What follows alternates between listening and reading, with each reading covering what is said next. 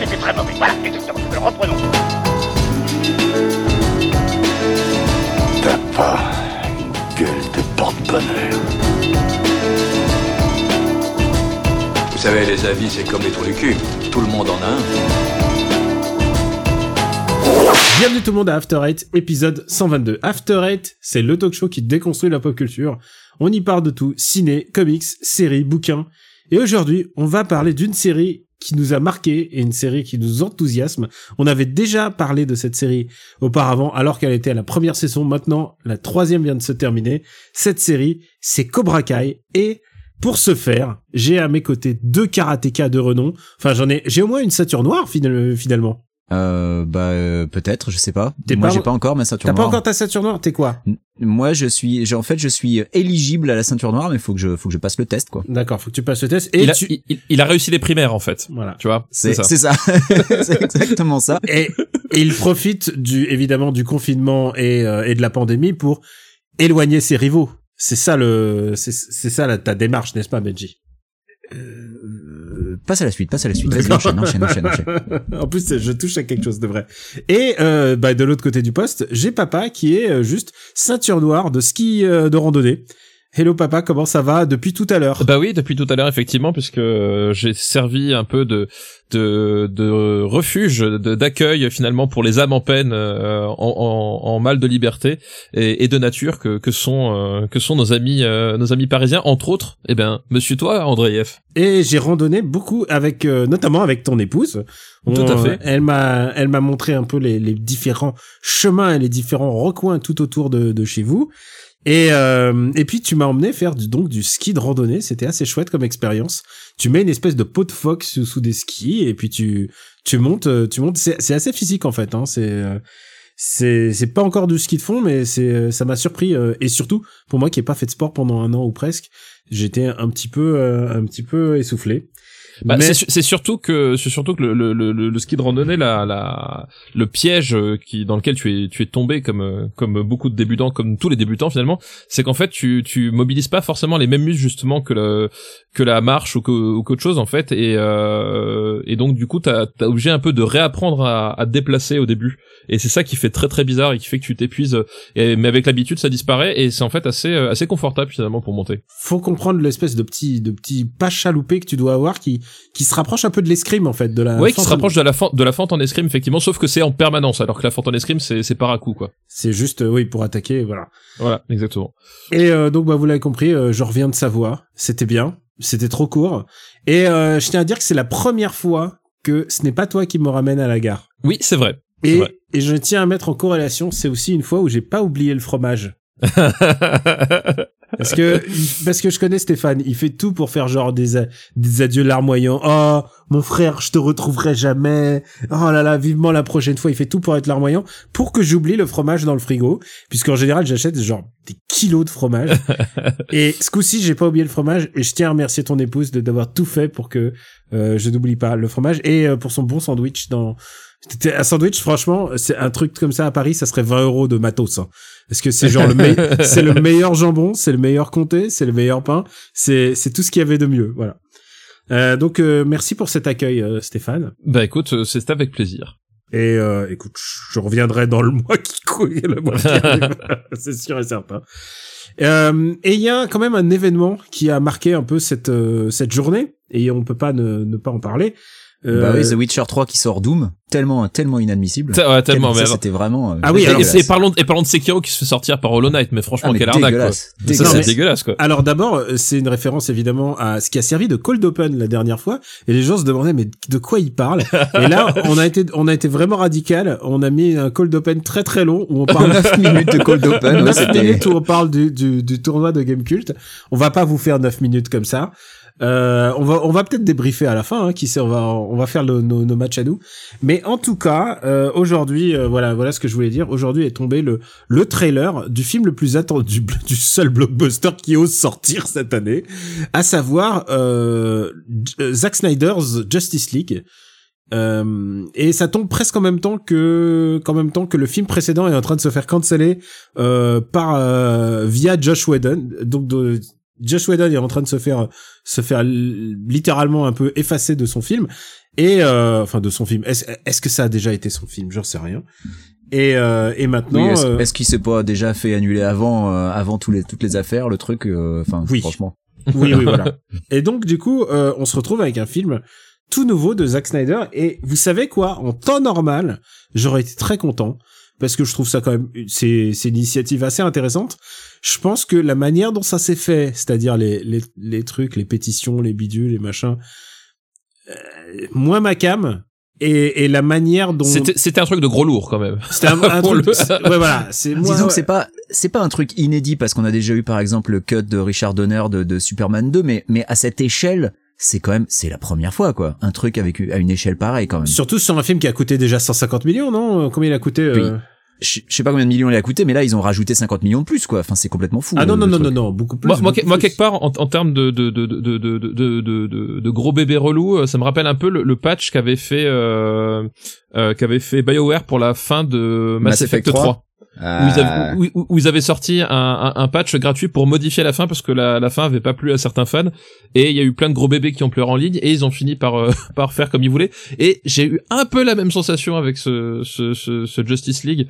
Euh, voilà qui euh, qui en fait enfin globalement effectivement tu l'as dit ils ont rajouté ils ont rajouté 50 millions. Euh, le fait est que euh, la, la Snyder 70 en fait, je viens de Voilà, vérifier, 70, 70. le fait est que la, la Snyder Cut existe Tu te rends compte existait le pas. nombre de films que tu peux faire avec 70 millions Non, avec 70, 70 millions, rajouté, j'ai, j'ai dit 150 millions. Euh, J'ai non c'est j'ai- 300 millions à la C'est base 300 millions. Mais oui, c'est pour ça ce que je disais, c'est c'est qu'à la base la Snyder Cut n'existait pas. En fait, elle, n'a- elle n'a jamais existé. C'est juste qu'ils ont rajouté le pognon pour la rendre euh, possible. En fait, enfin c'était une espèce de de, de chimère. Il, il avait livré un film qui qui était pas terminé sur plein d'aspects. Et en fait là, du coup, euh, ils, ont rajouté 70 millions. Donc c'est pas c'est pas un film qui qui a, qui a été enterré. hein. Enfin je veux dire, euh, tu tu fais aujourd'hui une Fincher Cut de Alien 3, elle te coûte pas 70 millions. Enfin quoi que si, parce qu'effectivement il y a peut-être une partie qui a pas été tournée. Mais justement c'est ça le truc, c'est qu'il y, a- des trucs qui ont dû être recréés de euh, de zéro et tout. Donc c'est c'est euh, voilà c'est c'est une, c'est pas le enfin en tout cas c'est pas le montage qui avait été présenté initialement, c'est vraiment un truc qui a été refait euh, a posteriori parce qu'il y avait les moyens de le refaire quoi. Et, euh, et donc, euh, voilà, voilà que ce film arrive. Euh, Limite, c'est un film mythique, donc, mais le problème, c'est qu'on sait très bien que le contenu Ils vont défigurer un chef-d'œuvre. Ils vont défigurer un chef-d'œuvre. Soyons honnêtes. Soyons honnêtes. Ils vont défigurer le film le plus important des, des années 2010. Voilà, c'est c'est tout ce que j'ai à dire moi. On sait très bien que le contenu va pas changer. Enfin, genre, il y a, y a pas, y a pas de raison à ce que ça change.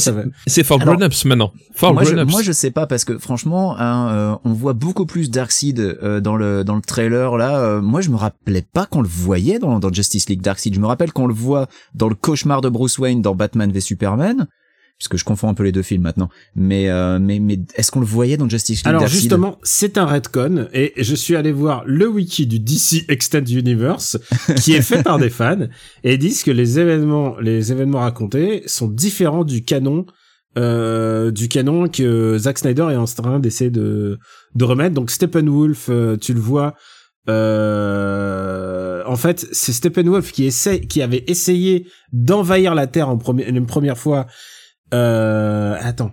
Non, non, non. En fait, il voulait, il voulait transformer la Terre en, en apocalypse. Et finalement, il a échoué. Et c'est pour ça que Darkseid le l'exile. C'est pour voilà. Donc il, y a il, semblerait qu'il y ait une espèce d'origine. Le l'anti-life equation ne fait plus partie du plan de Darkseid. L'anti-life equation, c'est le truc qui était à l'origine prévu euh, au cas où il faisait un Justice League 2. Et euh, et voilà. Enfin, il y a certains, il y a certains trucs qui vont être gommés, euh, qui vont être gommés. Et, et est-ce que ça a un intérêt?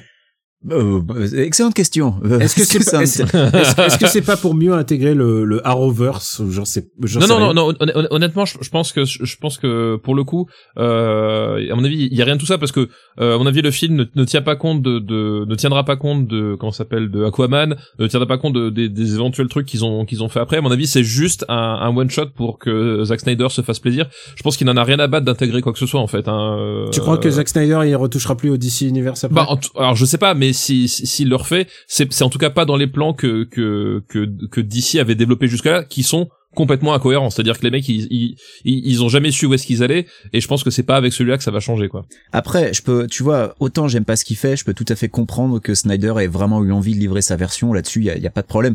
Euh, le, le, mec, il a vécu une tragédie personnelle, il a jamais pu mener à bout le, le projet qui tenait à bout de bras depuis le début. Voilà, je, je déteste les films, mais euh, je peux au moins lui euh, lui lui, lui donner ça, c'est que voilà, il, il y et tient. qui fait et- des films adultes aussi, ça aussi.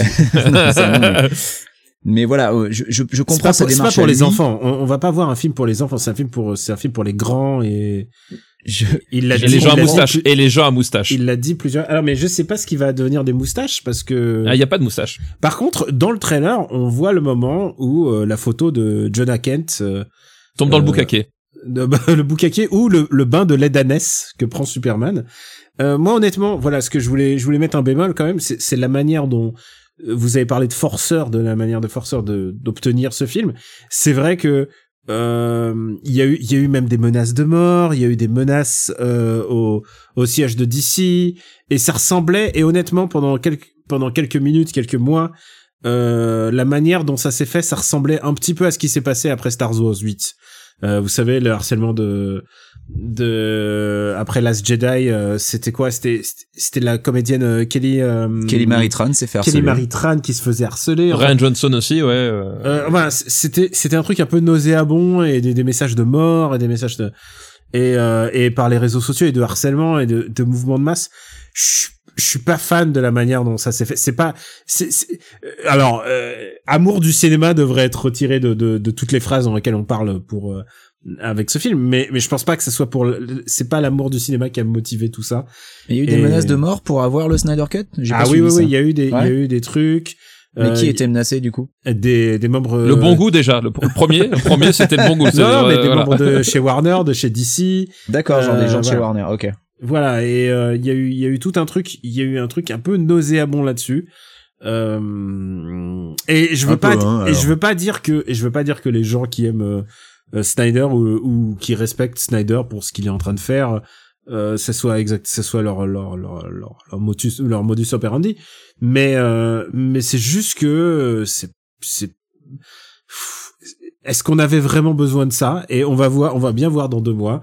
Je sais pas si artistiquement, je sais pas si si pour l'amour du cinéma, je sais pas si tout ça mérite le coup. Quoi. Enfin, je veux dire, est-ce que c'était vraiment le seul film qu'il aurait fallu refaire? Je veux dire, euh, j'aurais commencé par Man of Steel, quoi. Écoute, si ça permet à Zack Snyder de trouver une certaine paix euh, intérieure, tant mieux pour lui. Euh, derrière le film, bon bah on verra bien, on jugera sur pièce. Hein, le, trailer est comment dire ce qu'il est. Et Oui, c'est est-ce vrai, on a le même pas parlé où- du Est-ce trailer. que c'est le moment où on parle du trailer On n'a même pas parlé du trailer, et qui est quand même un, euh, une musique, une musique euh, encore une fois. je sais pas, mais à quoi s'attendre À quoi s'attendre de, de Snyder en fait? Je je sais pas. Je je me. Alors déjà 60 du marron. Là, là, je, je pense qu'on peut s'attendre à du marron. C'est- assez clair dans le trailer que Globalement, il y aura- aussi, hein. voilà, il y aura un peu de marron, un peu de gris, un peu de noir. Euh, ça, c'est à peu près acquis. Euh, Bah, c'est un film de- Unreal Engine 4 en fait. Voilà, en termes de, de color image. Non, mais euh, honnêtement, ça a l'air d'être du pur Snyder avec euh, euh, des, du- de- de- des, des éclairages en contre-jour surexposés partout, des, des couleurs euh, marronasses dans tous les coins, euh, des ralentis à tout va, des voilà. Donc, enfin, à mon avis, ça va être la, la, la pure formule. Euh, tu vois, ne- ne- je, je pense qu'il y a zéro surprise euh, dans, Et, dans le et c'est toujours Chris Terrio au script aussi, faut pas oublier ça. Oui, bah, mais je pense que de toute façon, alors à mon avis, je pense que le script lui-même avait, avait oublié qu'il y en avait un à la base. Hein, C'était pas l'intérêt de de- de- d'en faire quoi que ce soit. Euh, après, voilà, euh, euh, est-ce que est-ce que la la trame va, va beaucoup changer par rapport à, à ce qu'on connaît? À mon avis, ça va être ça va être non. À mon avis, on va se taper globalement la même trame. C'est juste qu'on aura deux heures de développement des personnages en plus. Je pense que c'est c'est tout ce qu'on va y gagner. Alors, euh, juste aiguillez-moi. C'est quoi déjà la forme finale de ce bidule? Est-ce que ça va être quatre épisodes? Est-ce que ça va être un euh, Non, non, c'est- moi, alors, je, moi je voilà, sais plus parce que ça a changé en cours de route, donc Alors, du coup moi- je suis perdu. Moi, je vous le dis, c'est un film en presque couleur parce que c'est Zack Snyder, donc c'est pas vraiment de la couleur. Euh, en 4 heures d'un seul bloc au format euh, 1.33 pour 1, donc euh, format 4 tiers. Voilà. Qui sera diffusé le 22 avril, euh, en- enfin le 18 mars sur HBO Max aux États-Unis et le Donc- 22 donc avril en France sur un support que nous ne connaissons pas. Donc ça en veut fait, dire on a la date et on sait pas, piratage, non, c'est pas où. euh, ça veut dire piratage ab- absolu partout. Ah bah oui, il va, il va, non, il va, regarde, il va- si Wonder Woman 84 nous a appris un truc, c'est que les gens sont prêts à attendre. C'est ça. Ah là là, et si je l'avais vu, je suis sûr que j'aurais beaucoup de choses à dire. oui, dessus. c'est sûr. Non mais il va, il va se faire pirater le cul dans tous les, dans tous les sens. Ouais.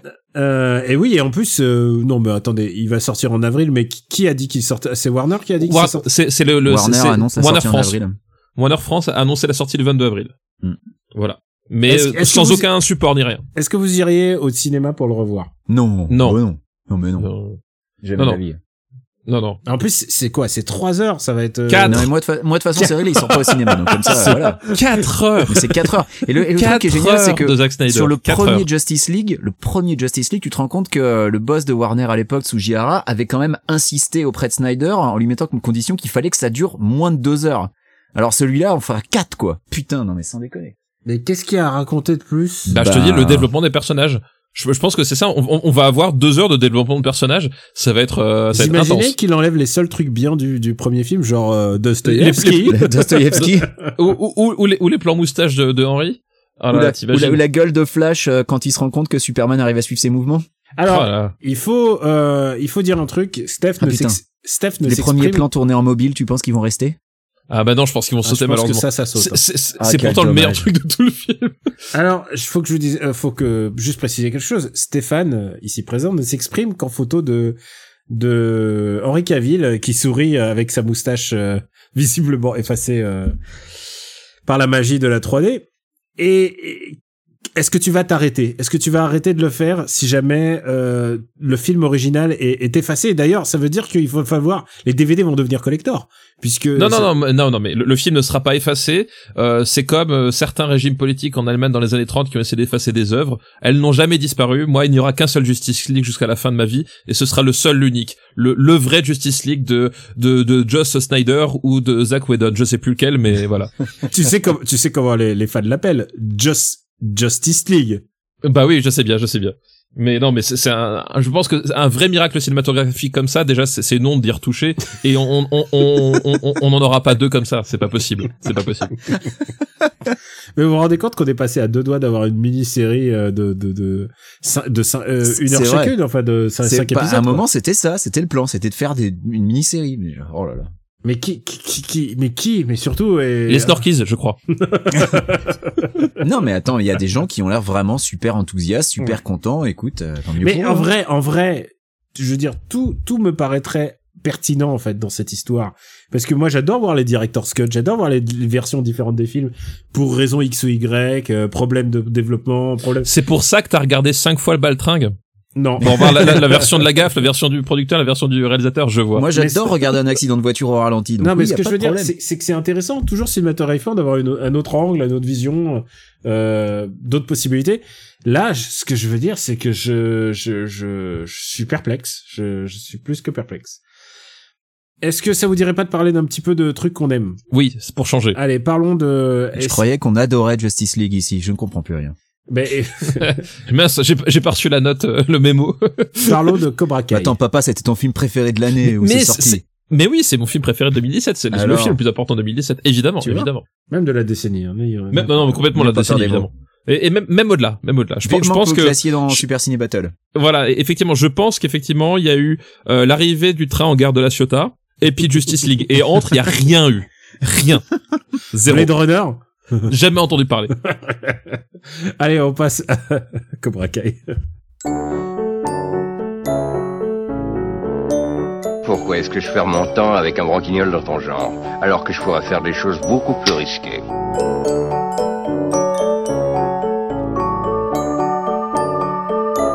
Comme ranger mes chaussettes, par exemple.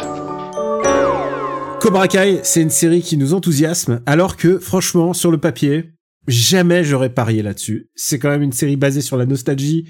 C'est une série où des, des acteurs qui étaient adolescents reprennent leur rôle 30 ans après, 34 ans après, plus précisément. Euh, c'est une série sans maître Miyagi. C'est une série basée sur euh, bah, sur le fait que euh, bah, des des élèves de dojo s'affrontent euh, s'affrontent à Los Angeles. Euh, c'est c'est à la fois c'est à la fois un drama, c'est à la fois un petit peu de la comédie et c'est aussi pas mal d'arts martiaux et franchement Cobra Kai, je ne pensais pas que ça allait être aussi bien. C'est ce qu'on avait dit pour la première saison et là je me suis dit à la l'arrivée de la seconde, je me suis dit non mais ils vont pas c'est pas possible de ils sont trop sur une bonne lancée, c'est pas possible de continuer comme ça. Et jusqu'à la fin de la saison 3, euh, Cobra Kai arrête pas de m'enthousiasmer et euh, je sais pas ce que t'en penses. Euh, bah, toi, Steph, toi, tu, on en avait parlé à l'époque. Toi, Cobra Kai, c'est ta cam. Bah, c'est ma cam à tel point qu'effectivement, je l'avais, je l'avais recommandé dans, dans Super Cell Battle et tu l'as très bien dit, c'est que, en fait, c'est, euh, c'est une série donc qui reprend Karate Kid, euh, gros succès. Euh, c'était quoi? C'était 88, hein, le premier. 84, non, 84, 84, oui, c'est 84, 86 et 89. 89. Voilà, c'est ça. Euh, gros succès de, de- de l'année 84. Euh, et effectivement, euh, je, moi, je, moi, contrairement à, à beaucoup de euh, d'enfants de, de, de ces années-là, j'ai grandi. C'est-à-dire que Karate Kid, c'est un, un film que j'ai revu et qui globalement, je me suis quand même rendu compte qu'il y avait quelques petits problèmes. Le premier étant que Daniel Larusso ne sait pas se battre Oui, euh, et que c'est quand même gênant pour un mec qui gagne un, un, un, un combat de, de, un tournoi d'arts Et martiaux. et t'as Ouais. remarqué qu'il sait toujours pas se battre, hein, qu'il a pas Et il sait toujours profité pas se de ses battre. 34 ans pour apprendre. hein. Non, et c'est voilà, effectivement. C'est le moins bon. Euh, c'est le moins bon de la série. Alors Euh, que William Zabka, il s'en sort, hein, lui. Hein. Franchement, il s'en euh, sort, il s'en sort pas si mal. Il s'en sort pas si mal effectivement. Euh, non, il y a, il y a, il y a une autre personne casting qui sait pas se battre. C'est alors je sais pas si c'est méta ou pas, mais c'est la fille du coup de Daniel la, la Larusso. fille de Daniel Rousseau, c'est pareil, c'est pas. Oui, C'est- mais c'est alors, pas se battre. mieux que lui quand même. Elle, elle mais je pense que c'est, je pense que c'est ça en fait le karaté, euh, le karaté, le, le karaté Larusso en fait. Tu vois, c'est l'essence même du. Mais bref, C'est donner l'impression que tu sais pas te battre et en fait, euh, c'est en ça. fait, Donc tu c'est sais pas en fait. C'est un film qui faisait, qui faisait partie de mon, mon, patrimoine cinématographique, mais que voilà, j'ai appris à relativiser. euh, voilà, c'est tou- c'est toujours bon euh, de, de, de se détacher un petit peu du des films doudou. Et, euh, et j'étais hyper surpris en voyant la première saison en me disant mais euh, en fait c'est vachement mieux que euh, que Karate Kid.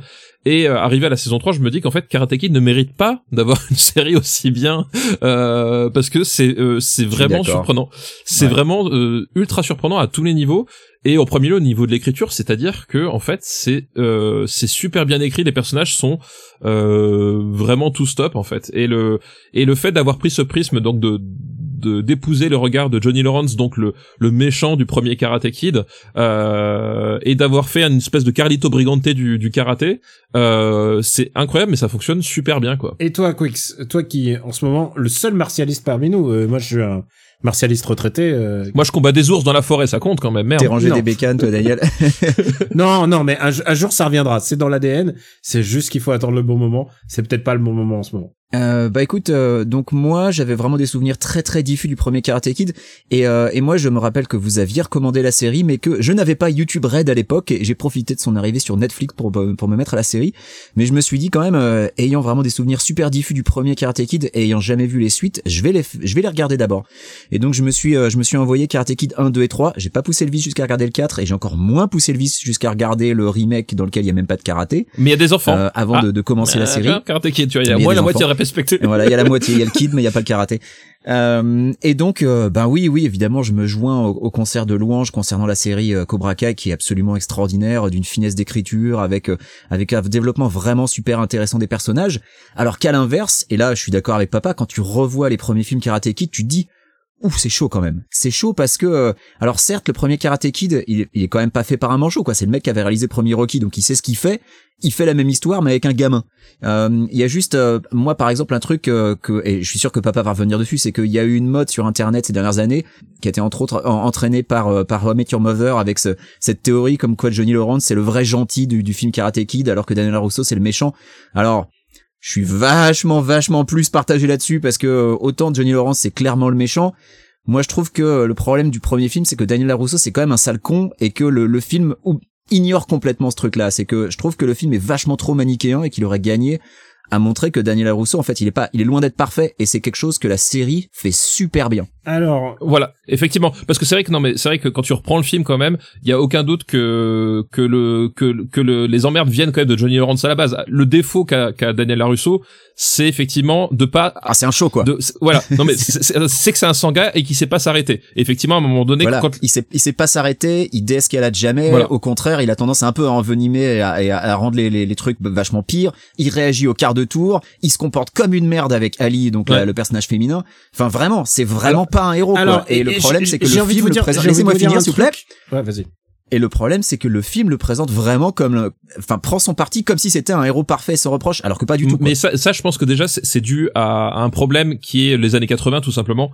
Euh, c'est qu'effectivement, on, on, on est, euh, on est dans, dans, quand même dans une, dans une époque un peu particulière du, du cinéma américain.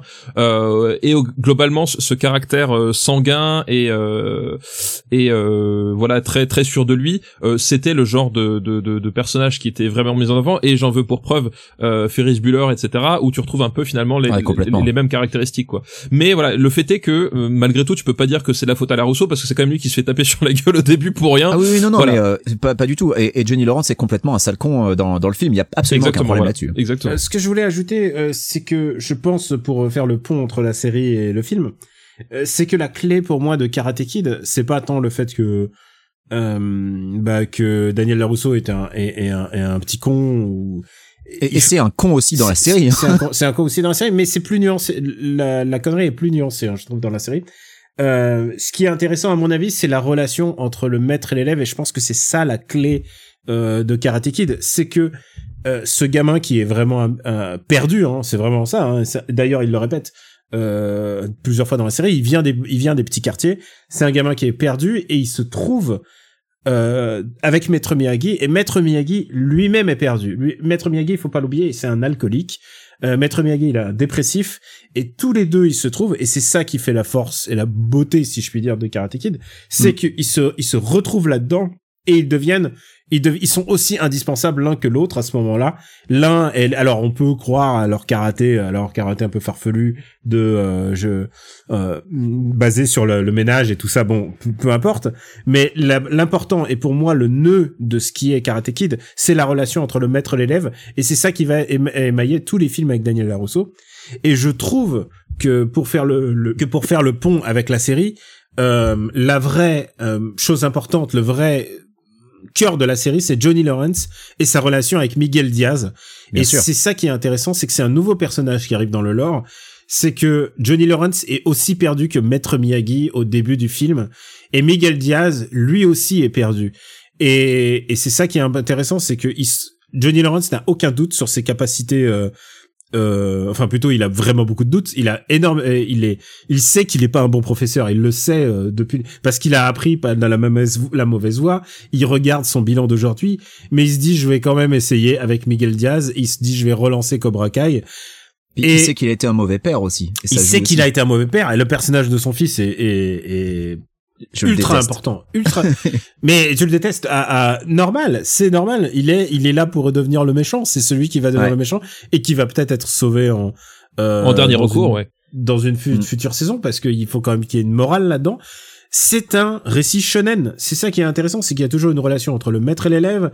Il y a un tournoi, il y a deux tournois même.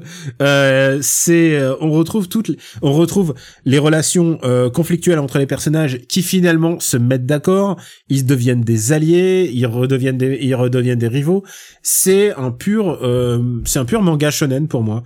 Et euh, moi qui ai arrêté de lire des mangas shonen parce que évidemment les mangas shonen c'est vraiment beaucoup beaucoup de d'implications euh, et de tournoi. de tournois et, tournois, de ouais. One Piece, et de One Piece qui atteint les les les volumes 100. non mais les, les les entraînements à la mort moelle où on te fait porter des sauts, euh, il y avait ça dans Dragon Ball aussi quoi. Donc euh, finalement, hein, oui, t'as raison, c'est c'est du shonen pur. Donc euh, donc voilà, je pense qu'il y a vraiment le le le, le nœud de cette série, c'est quand même l'enseignement, c'est ce que les personnages apportent les uns par rapport aux autres. Et je trouve justement euh, que la relation entre Johnny Lawrence et euh, Daniel Larousseau, ils ont une espèce de rivalité, mais ils connaissent, ils connaissent leurs points faibles. Larousseau, il est conscient de ce qui- qu'il a merdé, euh, et Johnny Lawrence est plus que conscient qu'il a merdé aussi, et ils essayent de faire, ils essayent de faire le bien, et ils y arrivent pas forcément. Et c'est ça que je trouve aussi passionnant. Ouais, c'est ça qui est super intéressant parce qu'effectivement, comme le disait euh, Benji, c'est que Larousseau est un con aussi dans la série, mais la différence fait la grosse différence, et je suis entièrement d'accord avec lui, entre le film et la série, c'est que le- la série prend ça en compte. C'est-à-dire Ouais. que effectivement, elle, elle, le fait que Larousseau soit un connard détestable, euh, dans la première saison, t'as vraiment envie de le claquer. En fait, Enfin, honnêtement, c'est Ah puis dès sa première apparition, c'est ça qui est en fait, génial. ouais, et c'est pas pour rien. En fait, il devient un vendeur de bagnoles et il a voilà. Je pense que tu dis quelqu'un qui vend de bagnole, tu le détestes automatiquement. Je pense que c'est à peu près acquis. Euh, et c'est pas un hasard. Et en fait, et, et, et, et- et la série, T'es bête. et, et- et la série prend ça en compte, c'est-à-dire qu'effectivement, elle, elle montre ce mauvais côté de de de de de, de, de la Rousseau. Et je pense que c'est c'est génial, c'est que les mecs ils ont vraiment vu Karate Kid et en revoyant ils se sont dit ah en fait il y a un problème avec le personnage, c'est qu'effectivement euh, il a un côté petit con qui est jamais adressé finalement dans, dans le film et il faut qu'on en parle malgré tout. Et Bah, il est adressé par les péripéties qui lui arrivent. Oui. Euh, j'ai revu, j'ai revu Karate Kid 3, qui est aussi dispo sur Netflix. je l'ai revu Et. Karate, et Karate Kid 3, il est encore un petit con parce qu'il veut apprendre la technique pour s'en sortir. Euh, Maître Miyagi il dit non, non, pas de tournoi, pas de tournoi. Et il va, et, et il se fait coacher il par le méchant. Cobra Kai. Il rejoint Cobra il Kai. se fait, ouais. il se fait coacher par le méchant. Par Terry Silver. le- Et alors, honnêtement, tu sais quoi? J'ai déjà vu des méchants pas subtils. Mais alors, mais alors, les méchants de Karate Kid 3, ils sont, mais- ils sont à la limite du, franchement, du teigneux et, et du nabo dans Il était une fois l'homme, genre. Mais c'est, c'est Frank Lemmer dans Parker Lewis, le méchant de Karate Kid 3. Oui, Mais un, oui. un truc, alors s'il y a, s'il y a un truc, C'est que- Satanas et Diabolo, hein, pour moi. c'est ça. S'il y a un truc qui est peut-être un peu un, un petit peu abusé dans, dans la série Cobra Kai, c'est justement c'est toutes les coïncidences pour te rajouter au forceps des personnages des précédents films et, et tout ce qui se passe au Japon dans Cobra Kai. J'ai dit genre oh quelle coïncidence putain quel coup de bol. ils, vivent tous. personnage lui sauve la mise. Ça c'est complètement abusé. Ils, ils vivent Mais tous à, revanche, à un 5, truc- mètres carrés l'un de l'autre quoi. C'est ça. Un Ils truc que je trouve très intéressant, c'est que justement là, on parle de Karate Kid 3 et je pense, je pense, je, je veux espérer que ce fameux personnage auquel Chris téléphone, ça va être le, le fameux Terry méchant de. Karate Kid 3. Et, Ouais. et c'est un truc c'est quand, sûr, c'est c'est garanti. quand Daniel euh, m'a dit je vais re-regarder Karate Kid 3, je lui ai dit tu vas voir, il y a un truc qui est super intéressant quand tu regardes le film, c'est qu'en fait à la fin quasiment rien n'est résolu. Oui. C'est qu'il gagne son Et tournoi. c'est tout. Mais le grand méchant, il est toujours libre de, parce que faut le rappeler, le métier du méchant, c'est euh, de- qu'on le paye pour se débarrasser de, de déchets toxiques. Et il fait quoi? Bah, il les balance, il les balance à la flotte et C'est couilles. incroyable, c'est un mec qui travaille dans l'énergie nucléaire. Il est payé exactement comme tu le dis pour se débarrasser des trucs, mais il dit moi jeter ça à la mer. Voilà, et ce qui est génial, c'est que il y a son pote donc le méchant qui, qui l'appelle pour pour lui dire euh, pour lui dire ouais, je me fais dégo je me suis fait dégommer dans Karate Kid 1 oh là là viens me sauver la mise dans Karate Kid 3 et et et, Et il vient. et il vient et surtout il dit non j'ai pris congé je suis là pour détruire un petit dojo un dojo d'une personne Et et absolument sa, génial. sa vie ne, rais- ne, ne, ne, ne tourne qu'autour de Maître Miyagi et de Daniel Larusso qu'il a décidé qu'il a décidé de briser. et tu sais quoi? Honnêtement, c'est un c'est un plan digne. Il y a que dans GI Joe qu'on voit des plans comme ça. Clair. Genre où où tu sais l'absurdité des moyens par rapport. Genre si tu voulais vraiment les détruire, genre tu arrives et tu as un cocktail Molotov et c'est fini genre. Ah, mais et tu là c'est genre et là c'est genre il y va tous les jours, il l'entraîne, il lui dit il lui dit faut que et genre il, il C'est essaie- qu'il veut, les- il veut les briser mentalement. il veut les briser de- mentalement. Et, et ce qui est génial, c'est qu'une fois que, que Daniel Larusso il comprend, tout d'un coup, il tire la langue et il devient bien, je suis le méchant. Mais tu, tu voudrais dire, Daniel, c'est comme si tu voulais assassiner un type sur des poutres euh, au milieu de nulle part et que au lieu de lui tirer dessus, tu jetais des grenades sur des poutres au-dessus pour que ça lui tombe dessus et que ça le rate. Comme, comme dans un certain film qu'on a vu il y a, récemment. Exactement. Mais, mais c'est ça que moi j'ai trouvé absolument génial, c'est que comme tu le dis, Daniel, il, il veut détruire ce petit dojo, un dojo qui est inexistant. Hein. C'est un mec avec un élève. Point. Ils ils ont même pas pignon et- sur et- rue. et ils sont surtout, pas en train de. il se présente pas au tournoi au début. Mais voilà, à la base, ils se présentent pas. Et, et si tu veux, euh, l'idée de relancer Cobra Kai, il y a rien qui les empêche de le faire. Juste crise, il a perdu un combat, Oui, euh, il a perdu un tournoi. Ok, euh, Sofa, on s'en fout quoi. Tu peux relancer ton dojo, tu peux ouvrir d'ouvrir dou- une franchise avec 12 écoles. Il pourrait le faire, mais non. Et c'est ça que j'ai trouvé absolument génial avec Karate Kid 3, c'est ce jusqu'au boutisme sur et, et à la fin rien n'est résolu. Et, les, méchants sont toujours libres de faire les méchants. Tout ce qui s'est passé, c'est qu'ils ils ont perdu le tournoi. Point. C'est tout. Que- absolument Est-ce qu'on génial. peut juste dire que Chris est quand même le méchant parfait? Ah, il est super. Il est- Il, est il- super. il- et son, il est- il est et son parfait. développement dans la saison 3 de Cobra Kai est extraordinaire. Et genre, son visage, il, il porte en lui le fait qu'il est méchant. C'est, j'ai jamais vu ça dans un acteur. euh, Pourtant, tu sais quoi, on en a vu des méchants. On a vu J.R.A. Wing. Pour moi, c'est un des meilleurs méchants de série télé. Bah, on, a, vu Lavinia euh, dans Princesse Sarah. Il y avait Lavinia Euh. dans Princess Sarah. Il y a Doctor Doom, mais ça, c'est dans les BD. Ouais, ouais. Là, on, T'as est- Chris qui est juste entre, entre les deux, je trouve. Voilà. Chris, Chris, genre, tu vois, genre, euh, alors, tu vois, les, les personnages de, de Lost, ils- les méchants de Lost, ils sont, ils sont trop chelous, ils sont trop genre, ah, j'ai, j'ai inhalé de la fumée, je suis plus le même et tout ça, tu comprends plus qui, qui est qui. Mais Alors, tu sais même pas s'ils sont vraiment méchants, tu vois. alors euh, que là, que Chris, Chris, Chris, aucun Chris, doute. il est là, genre, il prend son revers dans ses deux mains et il le serre fortement et tu sais qu'il est méchant, tu sais qu'il est en train de penser à du mal. Et, tu sais, euh, quand il revient et qu'il dit j'ai changé, tu fais non, il ouais, pas.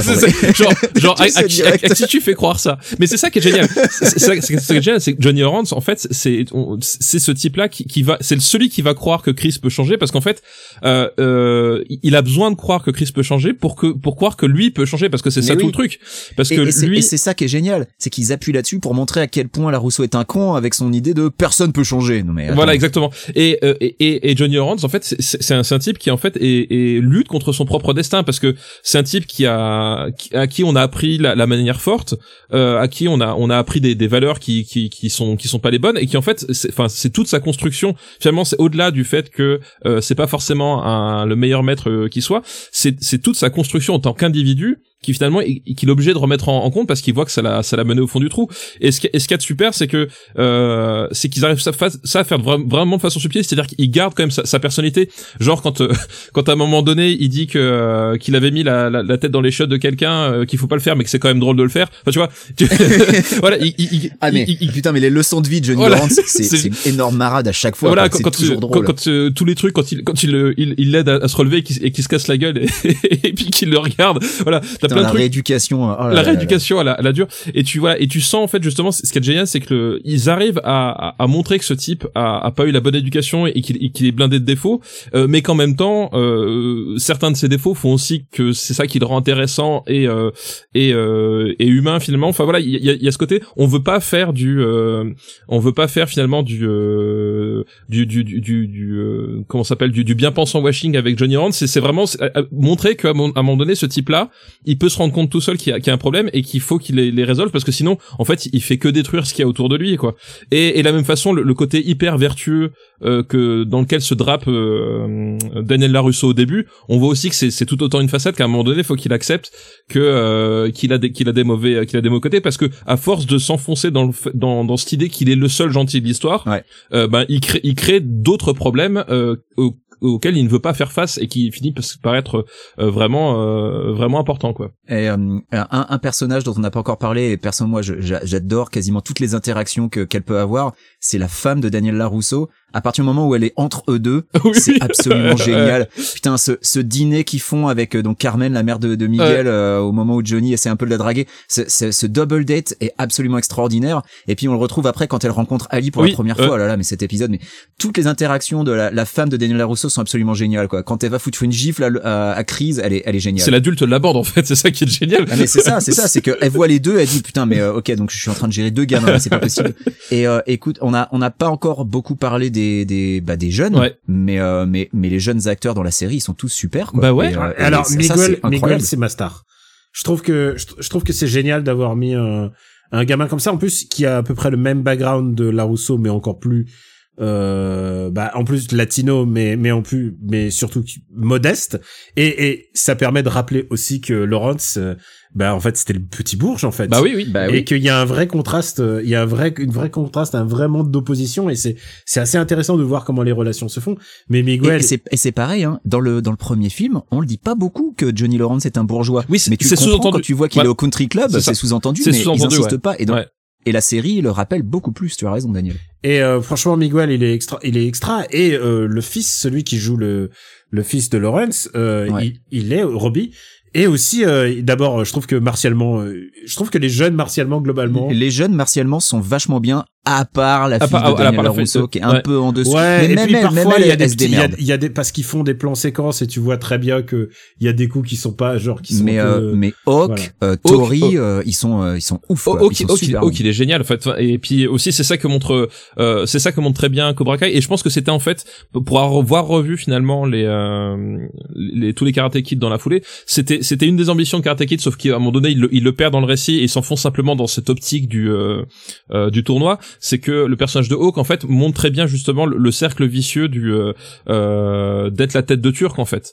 Euh, c'est que Ouais. c'est que c'est un type en fait qui euh, qui tu comprends en fait pourquoi est-ce que d'un seul coup il devient qui il est il, de, il, il devient à son tour le il devient à son tour le, le bourreau et à un, moment- à un moment donné à, à quelle difficulté tu as à, à revenir finalement à parce que une fois qu'il une fois qu'il est lui-même un bully une fois qu'il est lui-même un, un bourreau euh, il est en position de force et euh, d'un point de vue et naturellement personne n'a envie d'a- d'abandonner cette cette position là finalement. C'est la position c'est la facile c'est la position qui donne la puissance sur les autres euh, et, et où t'as pas besoin de réfléchir en fait. Et à quel moment finalement euh, c'est c'est compliqué de revenir en arrière et de se dire merde euh, c'est pas l'être humain que j'ai envie d'être et en fait il y a, y, a, y a, un vrai miroir par rapport à Johnny Lawrence aussi. En fait il, il, il traverse la même chose mais pas au même âge en fait.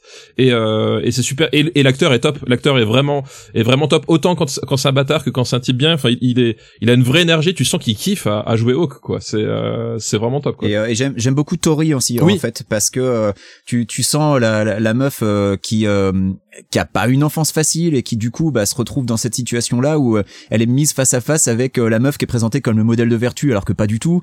Enfin tu, tu vois bien l'opposition entre les deux et, euh, et, je trouve ça vraiment super intéressant aussi.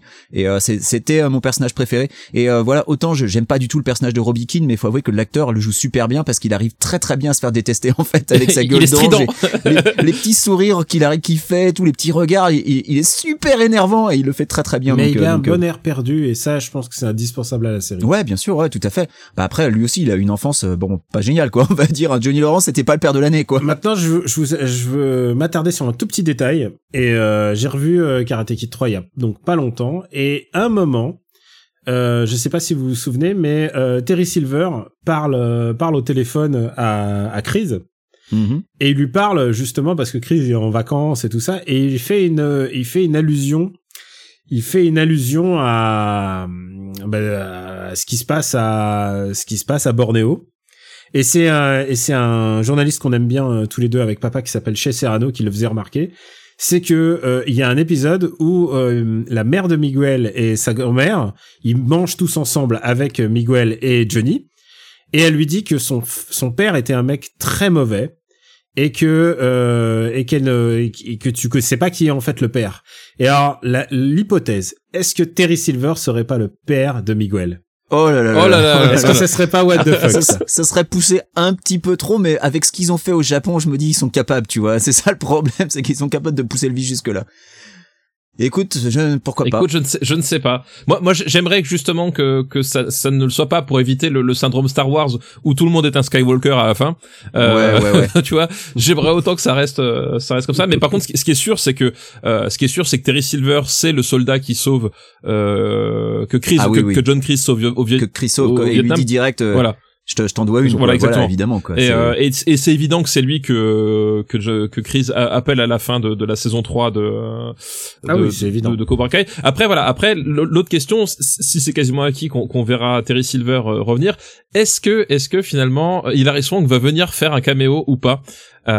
alors ça c'est la question parce que j'avoue je n'ai pas osé revoir Karate Kid 4 Ne The Next Karate Kid. Qui, qui ne fait pas partie de la Larousseau saga puisque oui, euh, voilà. parce qu'il n'y a pas de Daniel Larousseau dedans. Exactement, le Next Karate Kid, donc qui s'appelle chez nous Miss Karate Kid, très bonne traduction euh, au passage, hein.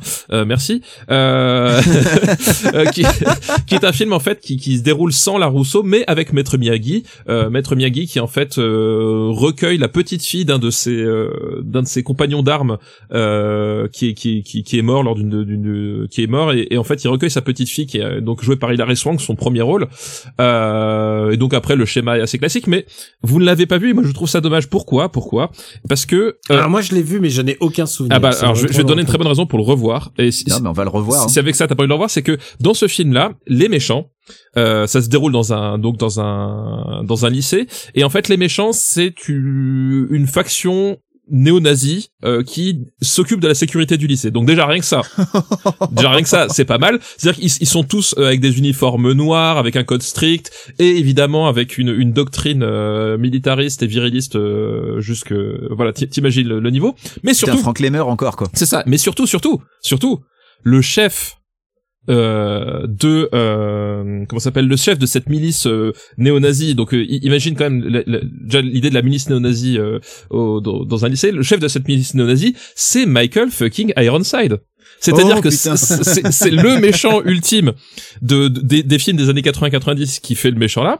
Et dans Jean-Pierre sa Bacry, troupe paix à son âme. voilà Jean-Pierre Bacry. Et dans sa troupe dans sa troupe de néo-nazis il y a Walton Goggins. Ah putain ok je le regarde. Voilà. Et okay, est-ce je que regarde cette semaine voilà. Est-ce que t'as pas envie de voir Walton Goggins en euh, karatéka fasciste? Qu'est-ce qu'il te ah, faut de plus? complètement, Voilà, complètement. voilà. Si, si, non mais obligé, obligé, je le regarde cette semaine. Voilà, je vous ai convaincu. Tu m'as je le savais. convaincu. Tu m'as convaincu. Écoute, il faut vite acheter le, le Blu-ray là. C'est le moment. C'est le moment, Euh, exactement. Est-ce que si on devait faire un super Karate Kid Battle euh, sur les trois, est-ce qu'on est d'accord que le moins bon c'est le 2 parce que dans le 2, il y a 10 minutes de karaté à la toute fin et avant, c'est euh, c'est il y a rien quoi. Avant Alors c'est moi j'aime bien parce que moi je l'aime bien parce qu'il est nostalgique. J'aime bien parce que Miyagi retourne chez lui euh, dans son dans son Hawaï. fief euh, Ah, à Hawaï. Retourne chez lui à Pardon, à Hawaï. Okinawa, à Okinawa. Karate Kid Mais 4 c'est- est sur Netflix. Ceci n'est pas un exercice. Karate Kid 4 est sur Netflix. Mais euh, aux, aux États-Unis, pas en France. Hein. Pas en France, ouais, pas, pas en France. Nous, on a, on a En le. France, il est sur en France, il est sur Canal+. Alors, ce que, ce que j'ai trouvé incroyable, c'est que quand Netflix a récupéré les droits pour, euh, pour Cobra Kai, ils en ont pas profité pour récupérer les droits des, des quatre Des autres. Non, non. Non. Il y a que le 4. Il y a pas Ouais. le 1, 2, 3. Il y a que Alors, le en, 4. en, en France, il y a le 1, en fait. En France, il y a le 1 sur Ah. Netflix et, et je crois que c'est tout. Voilà. Bah, qui est le, Donc, euh, qui est le seul qui est vraiment indispensable, mais euh, le c'est vrai 1, que le revoir 1, les le deux 1 autres, et le sert 3 bien, quand même. peut-être. Enfin, je sais plus, enfin, c'est un bordel, mais oui, oui, c'est. Donc donc juste pour ce classement, Ouais. euh, moi j'aime bien le 2 et alors Moi, c'est 1, tu 3, sais 2, quoi? clairement. J'ai j'ai une petite nostalgie en plus parce que je l'ai regardé en VF à l'époque et la VF donc euh, Daniel Rousseau est doublé par euh, euh, merde j'ai un trou de mémoire par euh, Luc Hamet. D'accord. Donc, euh, Donc, Bugs Bunny. Bugs Bunny mais aussi la voix de Ranma en fait tu vois c'est c'est très c'est très ça me parle C'est vrai. et et Pat Morita était doublé dans le 1 et le 2 par euh, Roger Carrel Ah, Astérix. Et Roger Carrel faisait son meilleur asiatique quand même Dé- Déjà que Pat Morita, euh, il me semble, sauf erreur, qui parlait un- un anglais tout à fait correct et donc qui se forçait à, oui à faire sûr. un accent bidon, bidon euh, dans le, dans le film. Et ben là, c'est Roger Carrel qui en donne une deuxième couche et c'est à base de Daniel Daniel San. C'est beaucoup de Daniel San. Attendez-moi, je pars avec vous. Ma mère dit que c'est d'accord. Du moins si vous êtes d'accord aussi. Mais ces voyages très chers. Bah, j'avais des économies à la banque, j'ai de quoi tout régler, ça va. Économie pour aller université. Oh bah, euh, bah, je trouverai un job en revenant. J'ai déjà six mois de retard, ça va pas changer grand-chose. Job pas facile à trouver. Ah bah euh, oui, oui, ça je sais, oui, mais mais euh, euh, pour moi vous êtes plus important que l'université, plus important que tout le reste. Je blague pas.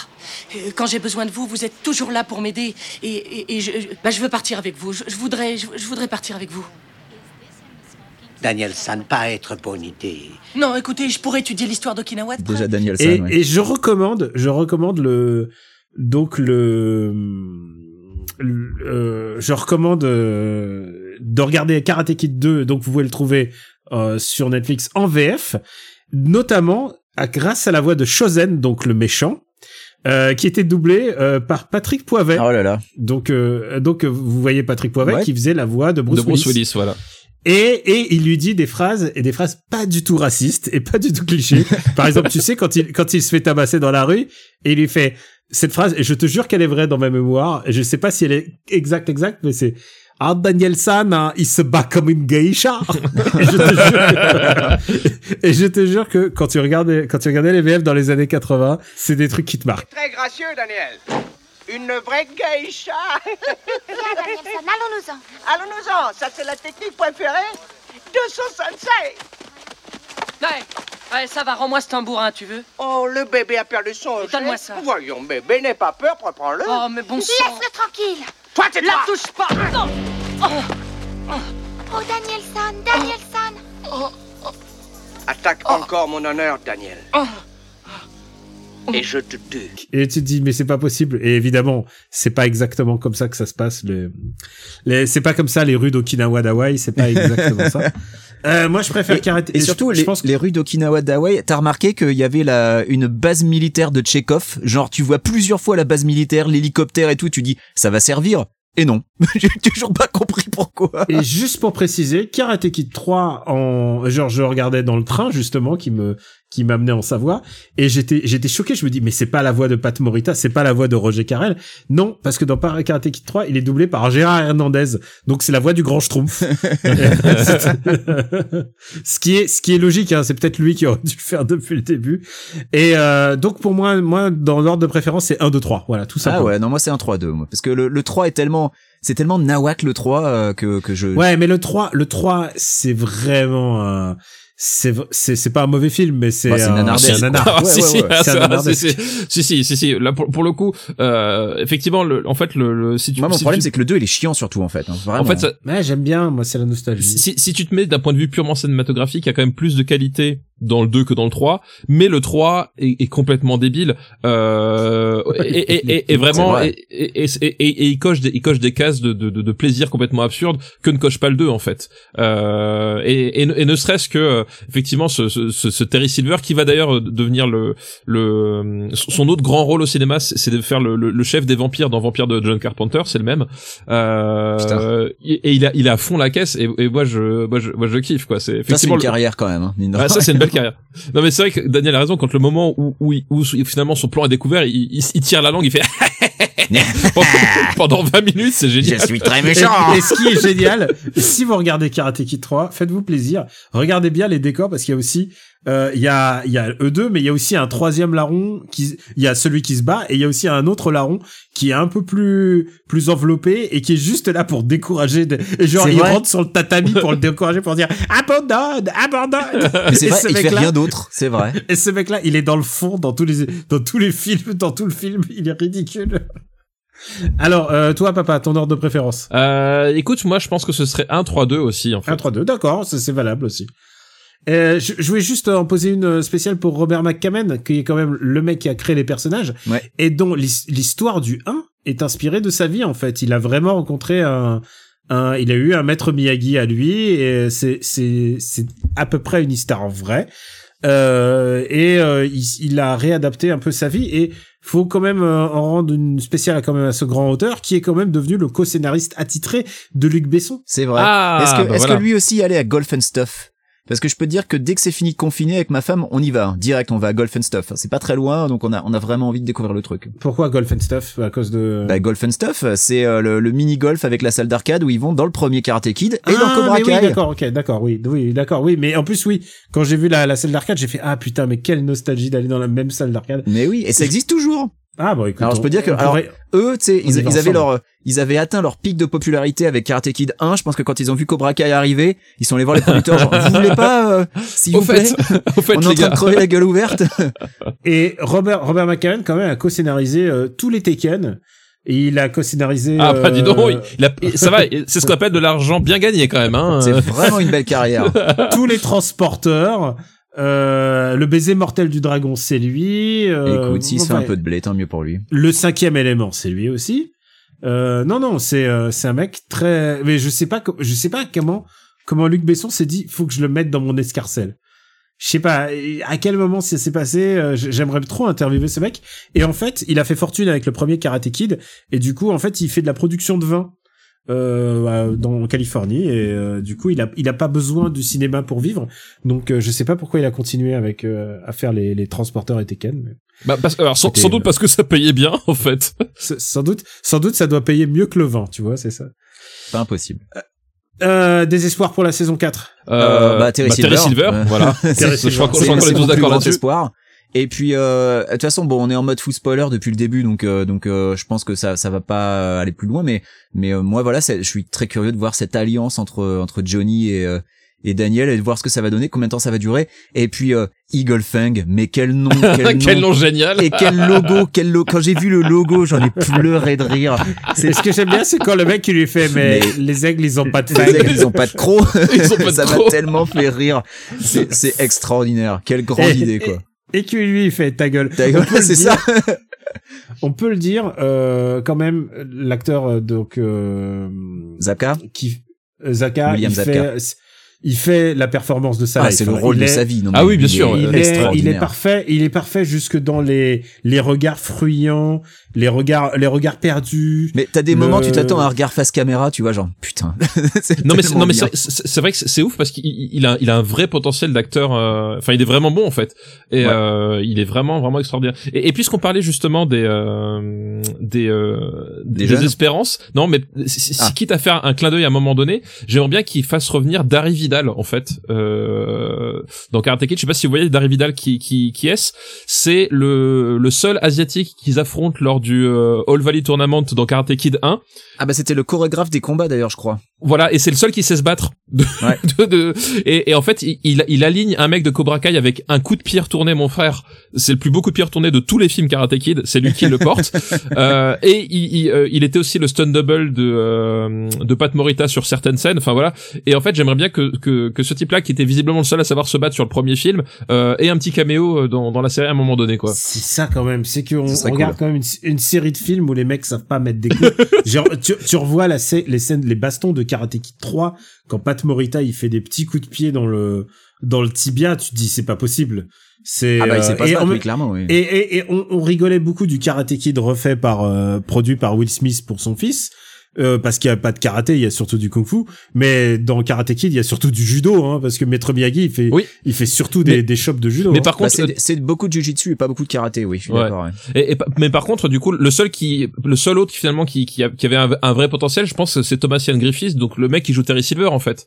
Euh, tu, tu sens que, que taper sur des trucs et casser des trucs avec ses, ses pieds qui font 1m50 de haut, euh, tu, je pense qu'il avait un certain potentiel à mon avis. Les gars, ce que je vous propose, c'est de passer à nos recos. Après avoir recommandé chaudement euh, Cobra Kai. Ah bah Cobra Kai, Cobra Kai oui. disponible Après donc sur spoilé Cobra Kai comme des porcs, mais Ah bah en même temps là, euh, on avait déjà recommandé. Maintenant, il était temps qu'on y revienne dessus, quoi. Le bois ne rend pas les coups. After était un titre trompeur parce qu'à la fin, on balance nos recommandations. Steph, je suis sûr que t'as quelque chose à recommander. Euh, oui, bah écoute, je vais, je vais faire le, le prolongement d'une recommandation que j'avais faite la- la- l'année dernière, euh, qui est que je vais, j'avais recommandé euh, la chanson 25 de Pretty Reckless. Bah, je vais recommander l'album euh, Death by Rock'n'Roll qui est sorti euh, là le, le 12, donc il y a, y a vraiment pas très très longtemps, euh, et qui est un très très chouette album. Euh, en gros, avec deux deux parties un peu distinctes, avec un, un début un bien vénère et puis une deuxième partie plus mélancolique puisqu'il faut savoir que c'est un album qu'ils ont composé suite à la, à la mort de leur producteur euh, euh, attitré et euh, ça s'entend beaucoup en fait dans les euh, dans les chansons puisque euh, voilà le producteur en question est euh, est mort Phil Spector. Euh, non, c'est pas Phil Spector. Non, non, heureusement, c'était pas Phil Spector. Euh, mais il était mort d'un accident de moto en fait. Euh, et donc la, la- cette thématique-là, justement, je pense que le titre Death by Rock'n'Roll euh, n'est pas euh, pas complètement innocente. Et euh, C'est moins drôle aussi. Ouais, voilà, c'est c'est un peu moins drôle, mais du coup, c'est euh, c'est un album qui qui je trouve très très réussi et qui fait du bien en ce début d'année euh, 2021, puisque voilà, il n'y a pas eu que des bons albums qui sont sortis pour le moment. N'est-ce pas, Benji? Oui, alors écoute, moi je suis très étonné puisque je pensais que, étant donné que tu es fan de Coldplay, tu aurais recommandé Medicine at Midnight des Foo Fighters, euh, ce superbe album qu'ils nous ont sorti là il y a, ouf, déjà une semaine. Ouh là là, Voilà, ouf, ouais, c'était ouais. hein, incroyable. Ouais, c'était c'était ouh, c'était pas ce qu'on voulait. Euh, oui, on va dire ça comme ça. Voilà, c'était pas ce qu'on, euh, c'était pas ce qu'on voulait, c'était pas ce dont on avait besoin. Euh, bah, je vais enchaîner du coup, euh, si tu me le permets, Daniel, euh, puisque je vais, euh, je vais recommander un, un livre, un livre des éditions euh, Bitmap Books, euh, et c'est la Game Boy Box Art Collection, euh, qui est une suite directe d'un précédent ouvrage euh, qu'ils avaient sorti, qui était la Super Famicom Box Art Collection, euh, dans laquelle il y avait déjà des, scans en, haute qualité de plein plein plein plein de jeux Super Famicom, puisque on le sait, les illustrations des jeux japonais sont beaucoup plus jolies que les illustrations des jeux occidentaux. Euh, mais pour le coup, pour euh, euh, cette collection Game Boy, eh ben il y a quelques jeux occidentaux dans le tas. Euh, Il n'y a pas que du japonais, mais bon, il y a essentiellement du japonais. Et euh, bah ça reste une fois de plus du très bel ouvrage avec euh, une fois de plus des scans en, haute qualité, donc on peut vraiment profiter des illustrations. Euh, pour les, jeux choisis à chaque fois, il y a un petit texte avec euh, une petite présentation euh, de, de quoi ça parle, avec quelques screenshots. Et euh, ça m'a permis notamment de découvrir certains jeux Game Boy dont j'ignorais l'existence. Par exemple, saviez-vous qu'il y avait un portage de Real Boat Fatal Fury spécial sur Game Boy? Eh ben moi je l'ignorais, voilà, sachez-le, euh, qui était réalisé par Takara comme à peu près tous les portages de jeux Neo Geo de l'époque. Et je suis assez curieux de l'essayer du coup pour euh, pour comparer avec euh, les, les Fatal Fury de la, la Neo Geo Pocket. Euh, donc voilà, c'est une fois de plus du très bel ouvrage. hein, euh, c'est magnifique, euh, beau papier glacé. c'est ce qu'on appelle du, coffee table book. hein, c'est le, genre de bouquin que tu ouvres une fois tous les deux ans, mais que tu laisses traîner en évidence sur ta sur ta table basse. Et bah voilà, c'est c'est une fois de plus du bel ouvrage. Voilà, je le recommande chaudement. À toi, Daniel. Et pour ma part, bah, je vais recommander un jeu auquel j'ai joué ce week-end. C'est un jeu plutôt rigolo. Je l'avais complètement zappé quand il est sorti, je crois, console Nintendo euh, précédente. Et là, euh, et là, bah écoute, c'est l'occasion de le redécouvrir. C'est Super Mario 3D World plus Bowser Fury. Alors, je te mentirai pas, j'ai pas encore essayé Bowser Fury, donc qui est un peu le le DLC, c'est un repackaging évident euh, du jeu précédent euh, sur Wii U, mais euh, bah, ça permet toute une génération qui avait manqué le jeu originel de s'amuser. Surtout, c'est une des rares occasions que j'ai eues puisque j'ai joué avec et Madame et les enfants euh, de, de Monsieur Stéphane Boulet. On a joué. Ah oui, ça se joue en multi, oui. On a joué tous ensemble et en fait, en multi, c'est méga rigolo en fait. C'est un peu le Bomberman de cette génération, c'est-à-dire on, sauf qu'on est tous en coopérative bien sûr, mais c'est très très très très drôle. On s'est vraiment fendu la poire. Les enfants ont l'air d'avoir adoré Et euh, moi, je me suis bien marré, donc euh, c'est un jeu que je redécouvre. J'ai, pour te dire, à l'origine, j'avais juste joué le premier niveau et j'ai fait ah ok, ça, je crois que ça m'intéresse pas. Et en fait, quand tu fais les jeux à plusieurs, quand ils sont destinés à plusieurs, c'est pas mal. Et tu avais euh, fait 3D Land toi ou pas sur 3DS bah, si j'ai jamais été fan de 3D Land, en fait. Je sais qu'il y a plein de gens qui l'aiment bien, mais 3D Land, il me tombe un peu des moins, et je sais qu'il est pas si, il est pas si nul, justement. Mais en Euh, fait, je il, suis en pleine, il dévoile son intérêt quand tu bats Bowser. Et en fait, tu débloques le vrai intérêt du jeu une fois que t'as fini le jeu. C'est ça qui est ouf. ce C'est qui est un, peu- ce qui est un peu à la Mario Odyssey, c'est de quoi, dès que tu, dé, tu bats Bowser, tout d'un coup, tu as commencé à avoir des super défis et alors tout un ça. peu. Mais, là, C'est c'est vrai vraiment que- le vrai jeu se dévoile quand tu le termines. C'est ça qui est assez ouf. c'est vrai que euh, bah, c'est un peu la norme Nintendo maintenant de faire un jeu assez simple et assez euh, accessible au, tout début et puis ensuite de faire un endgame de, de bourrin pour les pour les fanboys. Euh, je trouve ça pas mal quoi qu'il arrive et en tout cas pour euh, bah je me dis euh, bah j'ai loupé un jeu à l'origine et c'est l'occasion de de me y euh, de m'y atteler à nouveau.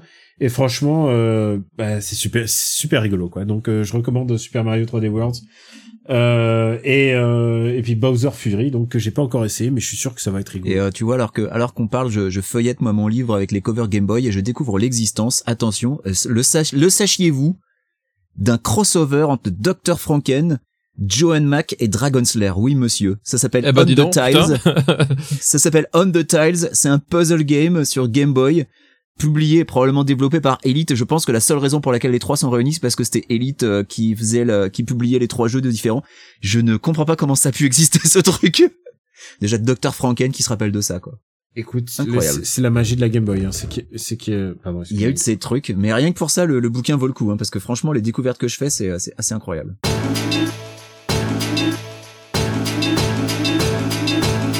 En tout cas, merci de nous avoir écoutés. Merci euh, de, de, bah, de suivre After Eight. Euh, pour nous retrouver, bah, c'est facile, c'est After Eight euh, sur notre site à nous, after8.fr, ou sur toutes les applis dédiées, sur podcast, et pas sur les plateformes.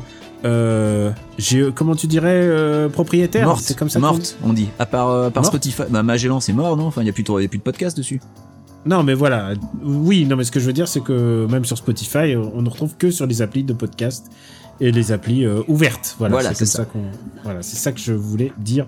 Mais en même temps, toi, tu connais mieux ce sujet. C'est toi qui devrais dire ce genre de choses. Mais c'est toi Euh, le présentateur, Daniel. hein. C'est vrai, mais on peut, on peut inverser. Stéphane, où peut-on te retrouver? Eh ben écoute, euh, dans Super Ciné Battle, euh, dans Rocktogone euh, chaque mois, euh, dans bah évidemment dans, dans le Goldcast le, quand on aura le temps d'en refaire un, et puis voilà. c'est D'en pas- à mon Luc quand on aura le temps d'en Voilà faire un. aussi.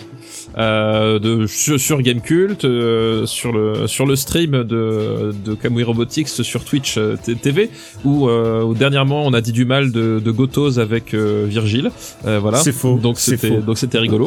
Euh, voilà On peut pas, on peut pas dire du, du mal de Gotos alors que ah, avec la personne qui Ah, l'a, si, si, hein. l'a battu. Si, si, Ouais, on avec peut- la, personne qui l'a foutu dehors, voilà. La, Voilà. la vérité est là, c'est qu'effectivement, Virgile est arrivé, il a fait je veux ce poste, il est à moi, et puis Pouillol fait oui, monseigneur, et il a, il a viré Virgile. C'est, il a viré Goto, c'est comme ça que c'est passé, évidemment. Exactement. Euh, Benji, est-ce que t'as une meilleure chose à dire que, que papa? Euh, bah écoute, moi j'ai pas j'ai pas viré Gotos, donc euh, personnellement je, je ne fais pas partie de, ce- de cette espèce de gang que vous avez formé. Euh, mais euh, moi, bah toutes les deux semaines en alternance avec After Eight, euh, n'oubliez pas la moto de qui déjà, hein, le, le podcast dans lequel nous disséquons. Combien d'épisodes encore? Euh, à vue de pif, il nous en reste trois. Je pense que en deux épisodes, on termine le bouquin et ensuite on fera un épisode de conclusion, histoire de, tu vois, de de crever l'abcès, quoi, de, de boucler, de je- boucler la boucle. Et tu sais, je pense que après ça, on, vous dev- on devrait faire un Parlement Luc pour fêter ça. Euh, oui, et puis je vais prendre des vacances aussi, parce que monter euh, toutes les semaines, moi, au bout d'un moment, ça me fatigue vrai. un peu. hein. Euh, Mais écoute, tu devrais prendre des vacances aussi. Mais on devrait tous prendre des vacances. Écoute, j'ai eu, mes- eu premières, mes premières vacances là, ça m'a fait vraiment du bien. Euh, même si c'était que que- quelques jours, mais mais euh, je, je, je connais le chemin. Maintenant, je sais où te retrouver, papa. Euh, c'est une menace. Oui, ça sonne comme une euh, menace. dit- ça, ça- ça sonne comme une menace dit comme ça. Et euh, bah, pour ma part, euh, Super Ciné Battle, After Eight, et aussi MDR, et puis aussi Gamecult de temps en temps, et puis aussi, bien sûr, twitch.tv slash Robotics, où je stream, euh, où je stream des jeux, et, euh, et puis des jeux, j'essaye de les plus, les plus rigolos possibles.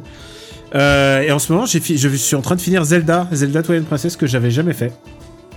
D'accord, attendez où? Euh, bah écoute, je suis aux deux derniers, euh, je suis aux deux derniers donjons quoi. Enfin, j'ai réuni le miroir et ça y est, je suis, je suis, je suis presque à la fin. Alors, et euh, jusqu'ici, alors tu en penses quoi? Euh, bah alors, c'est dur à dire parce qu'au début, j'en pensais vraiment du mal, Mhm. ce qui a fait que j'ai. Ah, les premières heures dans le village sont horribles. J'avais arrêté les premières heures dans le village sont horribles, le design est affreux. Et en plus, c'est pas très intéressant à jouer, surtout. Ouais. Et puis en fait, euh, à, partir de, à partir du moment où t'es dans les donjons, c'est bien.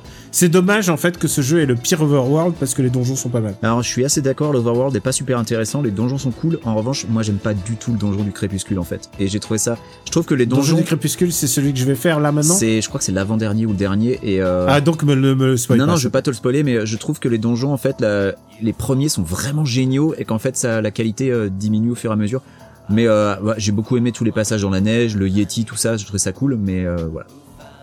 Le Voilà, crépuscule, tu verras, tu verras. Moi, perso, j'aime pas. Je sais, il y a des Mais gens pour qui c'est le meilleur. hein. Moi, j'ai vraiment pas aimé. Je comprends, mais, mais c'est normal parce que c'est sans doute leur premier ou un moment de leur vie euh, où c'était important. Et je comprends que quand t'as 15 ans, que tu sors de Lord of the Rings et tout ça, euh, cette époque-là, je pense que c'est le, le bon Zelda au bon moment. Mais euh, je pense que c'est aussi, je pense que c'est aussi Nintendo qui écoutait beaucoup les fans. C'est ça, c'est le, qui le sont- Zelda Dark que tout le monde voulait à la place de Wind Voilà. Waker, oui, complètement. hein. Voilà, c'est, on leur a donné, on l'a donné, il y a beaucoup de, on leur a donné ce qu'ils voulaient, quoi. Mais, euh, mais après, je peux pas encore juger puisque je suis pas, enfin, je peux pas encore euh, finaliser mon jugement. euh, il me reste encore un petit peu. En tout cas, on vous remercie de nous suivre. euh, Il avait combien sur Gamecult le site de référence déjà? 9 sur 10, mais tu sais que je vais en parler dans Gaijin Dash. Ah non, mais j'espère. ouais, ouais, Ga- ça, ça fait Gaijin partie des Dash, hontes. normalement, il, sera, il sera diffusé à l'heure où vous écoutez ce podcast. Et je vais en parler à Pouyo. Et Pouyo va me- forcément me dire cette phrase clé qui est contexte. Ouais, contexte, ouais. Non, mais. Ah putain, oui, il a vrai. C'est comme ça qu'on euh, non, je crois que c'était une blague, il a vraiment eu 9 sur 10, c'est ouf.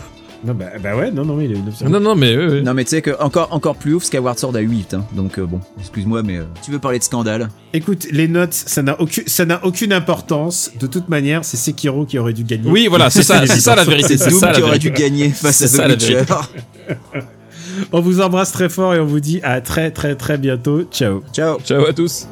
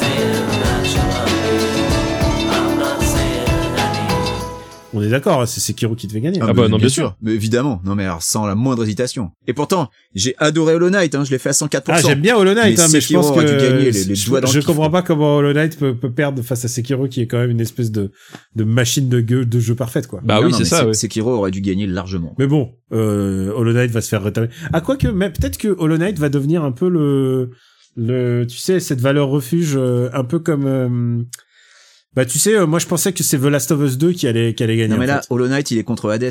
Il va perdre. Ah, pas sûr. Ah, moi, moi, franchement, je vois Hades Bon, en fait, non, pas sûr, parce que le problème, c'est qu'effectivement, les, les, bah, les, les, les- la fanbase de Hollow Knight, c'est un peu comme la, la Snyder fanbase. En, en fait, ils sont, ils sont aveuglés et très mobilisés. Et donc, euh, et donc, je pense que c'est ça qui va jouer en sa faveur, parce que Hades a pas, a pas une fanbase euh, aussi grande que ça, tout simplement parce Il y a qu'il- pas de hardbook, il y a pas de t-shirt. Non, mais c'est ça, bah, machin. simplement, il, il est, il est sorti, il est Ah, sorti il y a je 4 sais. mois. Tu vois? Il est sorti il y a pas très longtemps, c'est vrai, mais, mais honnêtement, ça je joue, pense que ça jouait dans, ça joue en sa défaveur quoi parce qu'effectivement si tu prends ne serait-ce que sur ne rien que sur le gameplay qui est quand même a priori l'essence d'un jeu vidéo il y a aucun moyen que que Hollow Knight euh, gagne face à Hades quoi Ah non, mais Hades, euh, Hades le pulvérise. En attendant, moi je suis pressé de voir euh, Breath of the Wild sortir de Witcher 3 en attendant parce que Witcher 3, euh, le Witcher 3 qui bat Doom, c'était non mais euh, en plus mais 73-27 quoi, je mais inadmissible sans déconner quoi. Qu'est-ce que c'est que ce délire quoi? Euh, c'était Bah, bon de toute façon Breath of the Wild il- bah, je comprends qu'on puisse aimer The Witcher hein, pour l'avoir. Ah, mais moi, moi, j'ai- j'y ai pas joué, donc je comprends pas. moi, adoré, j'ai adoré The, The Witcher 3, mais, ça, c'est- mais effectivement, euh, le, le, le match était pas très, enfin, voilà, c'était, Je veux dire, pas mérité. détesté le 1. C'est pas- Non, le, Non, le mais, 1 euh, est horrible. Oublie le 1, oublie un fait juste le 3 et tu verras, le 3 il est, c'est, c'est un jeu vraiment bien écrit, hein, pour, Le, le, euh, le Witcher 1, je, je confirme, il est abominable. Il est abominable. Mais, mais, on, il y a mais pas, faut, il mais y a faut pas à pas chier. faire une quick faut parfois. Il faut juste aller directement sur le 3 et ça suffit. Moi, j'ai eu la baden dans, dans Witcher 3. Bon, allez, je, je coupe peut-être. On coupe? Allez. Aïe. Une production RPU.